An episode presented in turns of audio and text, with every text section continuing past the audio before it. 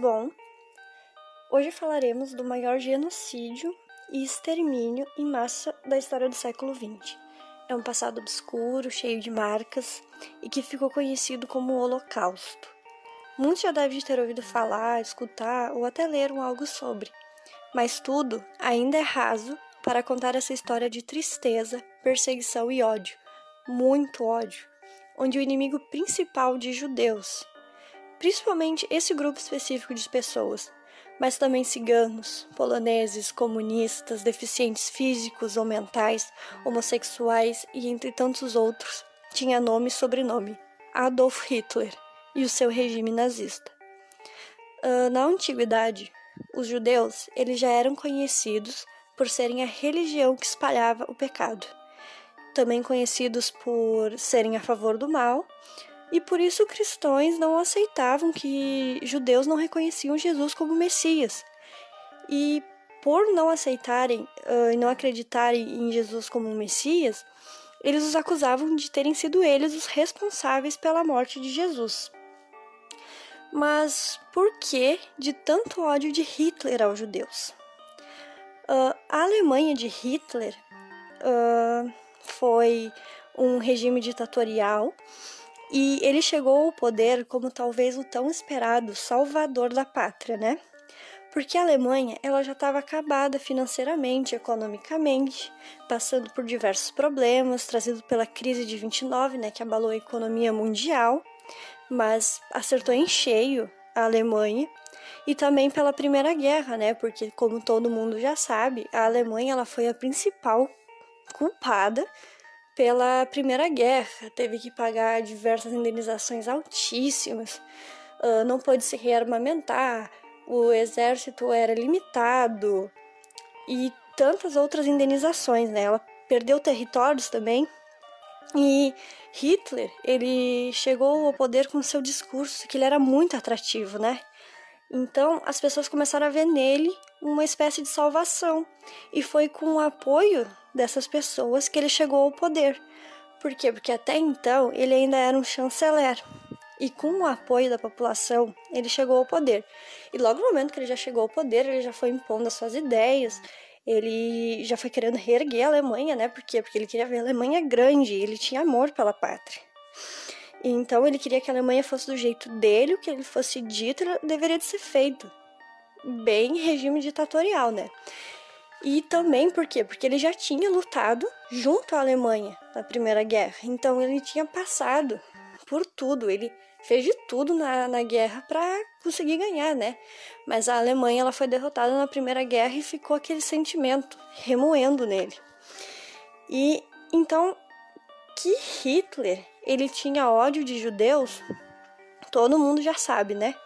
Ele era um antissemita que vinha da pregação do antissemitismo, que era uma espécie de preconceito ou aversão a alguns determinados grupos, que eram os judeus.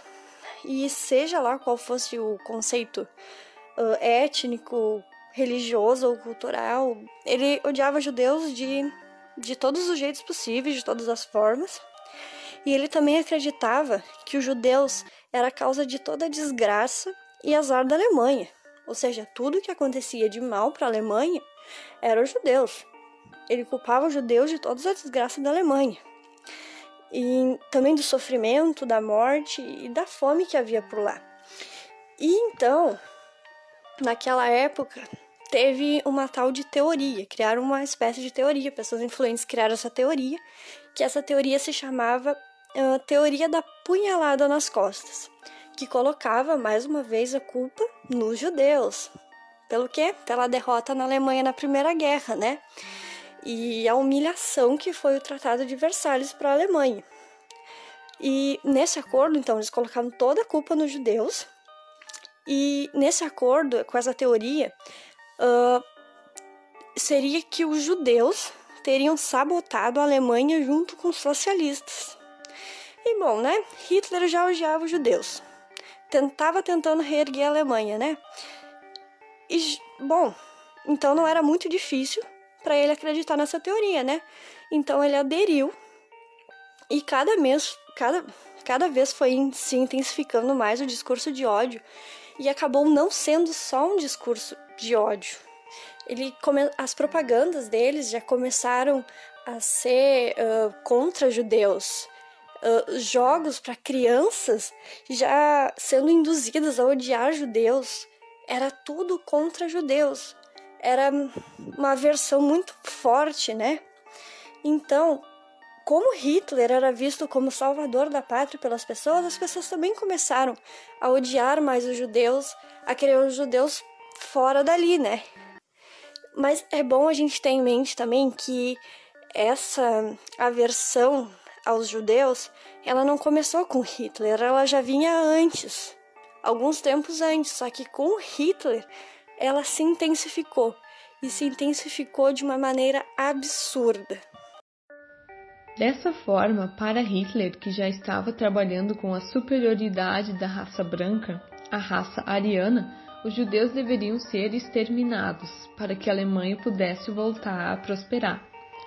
De acordo com o biólogo Danilo Vicenzotto, da Universidade de São Paulo, a raça ariana seria supostamente a geração mais pura dos seres humanos, constituída apenas por indivíduos altos, fortes, claros e inteligentes representando assim uma raça superior às demais. A palavra ariano serviu para denominar um povo de origem controversa.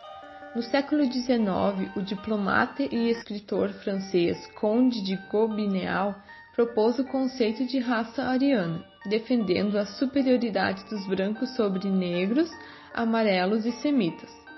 Os nazistas falavam que os judeus possuíam um plano de dominação mundial e criticavam o liberalismo econômico e o capitalismo financeiro, pois diziam que eram dominados pelos judeus. Uma das primeiras ações tomadas pelos nazistas contra os judeus foi uma lei chamada Lei para a Restauração do Serviço Público Profissional. Essa lei proibia que os judeus atuassem em cargos públicos. Além das leis, os judeus eram alvos de ataques promovidos pelas tropas de assalto nazistas e tinham suas lojas invadidas. E com o passar do tempo, outras ações contra os judeus foram sendo organizadas na Alemanha. Essa perseguição forçou milhares de judeus a fugirem do país, mas muitos não conseguiram porque nenhum país estava disposto a recebê-los. Na década de 1930, duas medidas tomadas por Hitler simbolizaram o reforço do antissemitismo na Alemanha, que foram as leis de Nuremberg e a Noite dos Cristais. A lei de Nuremberg dizia que aqueles que tivessem três quartos de sangue judeu em sua descendência não teriam direito à cidadania alemã, que definia os judeus apenas como sujeitos de Estado.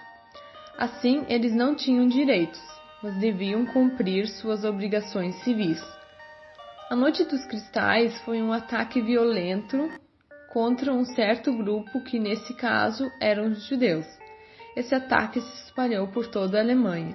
Os judeus foram atacados em suas próprias casas e tiveram suas lojas e sinagogas destruídas em todo o país.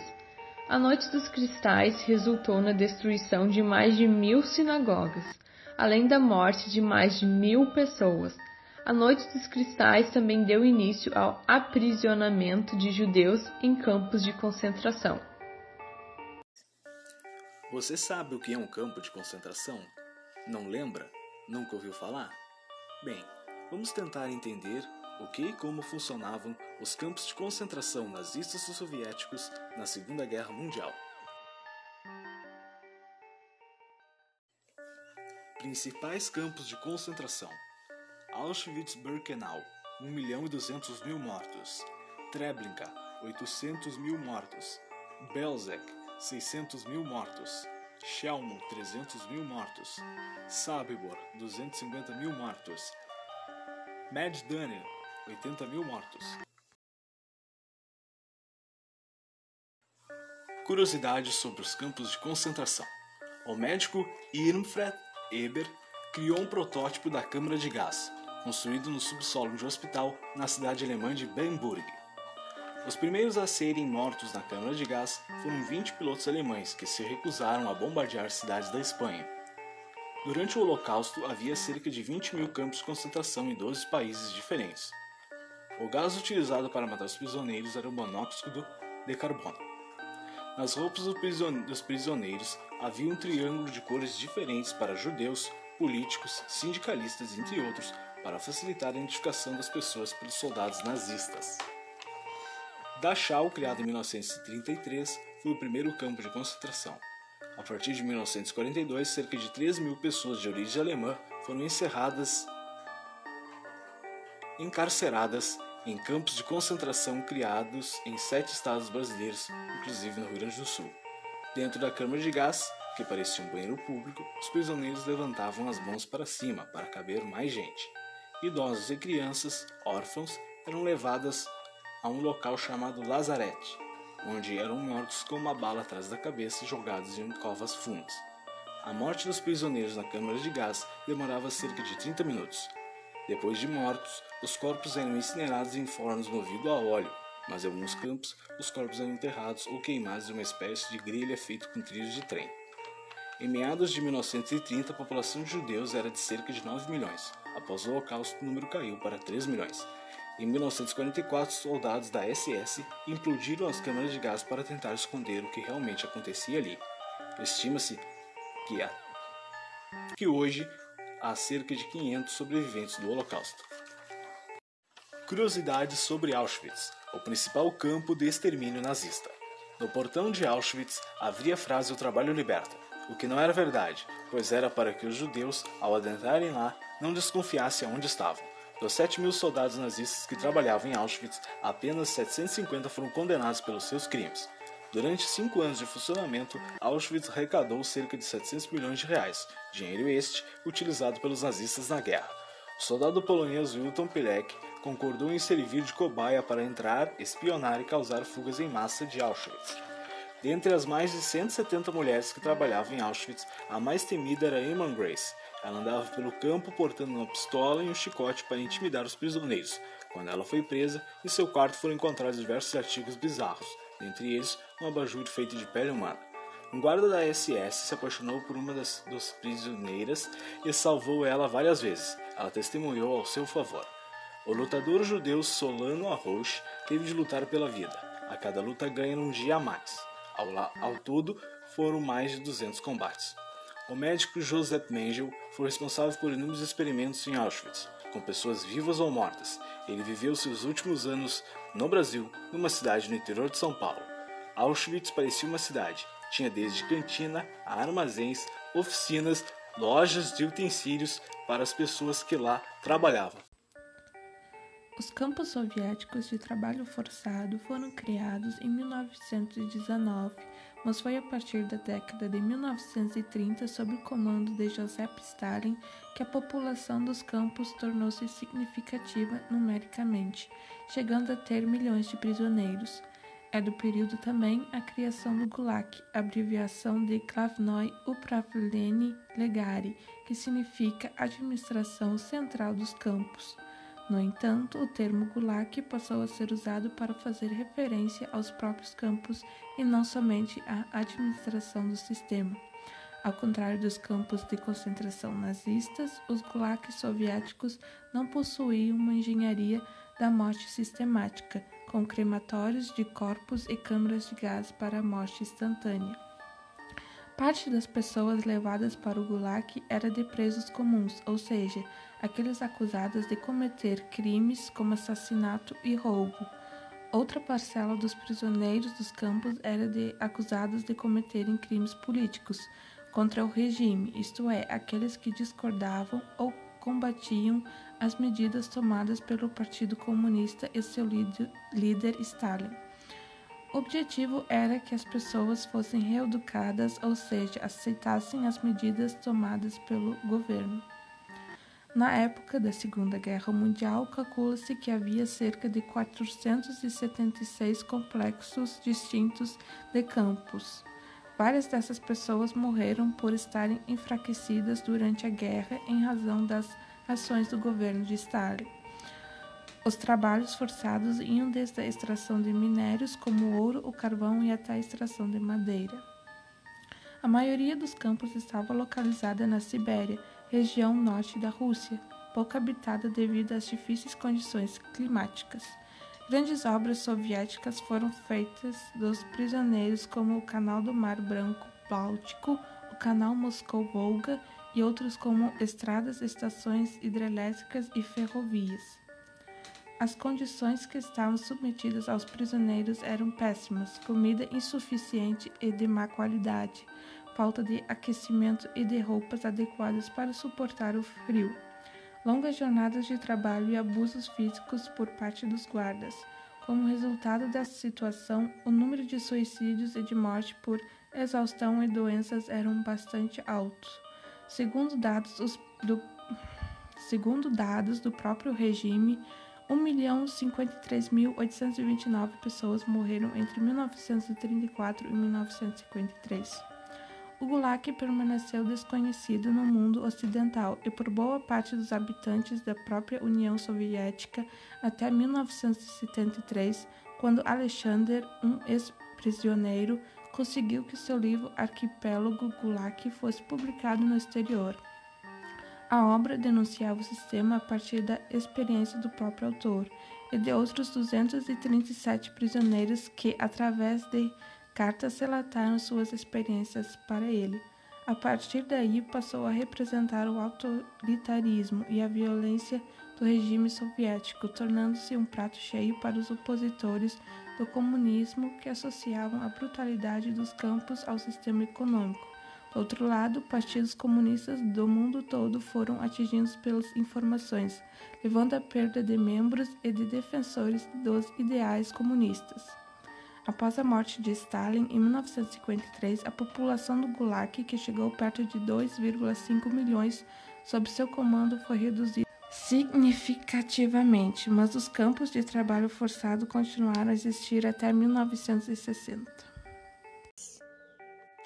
Todo prisioneiro, ao entrar, recebia o número que era marcado em sua pele. Esses colocados em situações desumanas, torturados até a morte de várias maneiras, como a tortura musical, no qual uma orquestra levava um determinado grupo às câmaras de gás. E nesse trecho, todos deveriam cantar junto com a música, numa forma de abafar os gritos durante a morte. Já o trem da morte, que tinha ocupação para 50 pessoas, levava aproximadamente 200. A viagem tinha duração de 18 dias.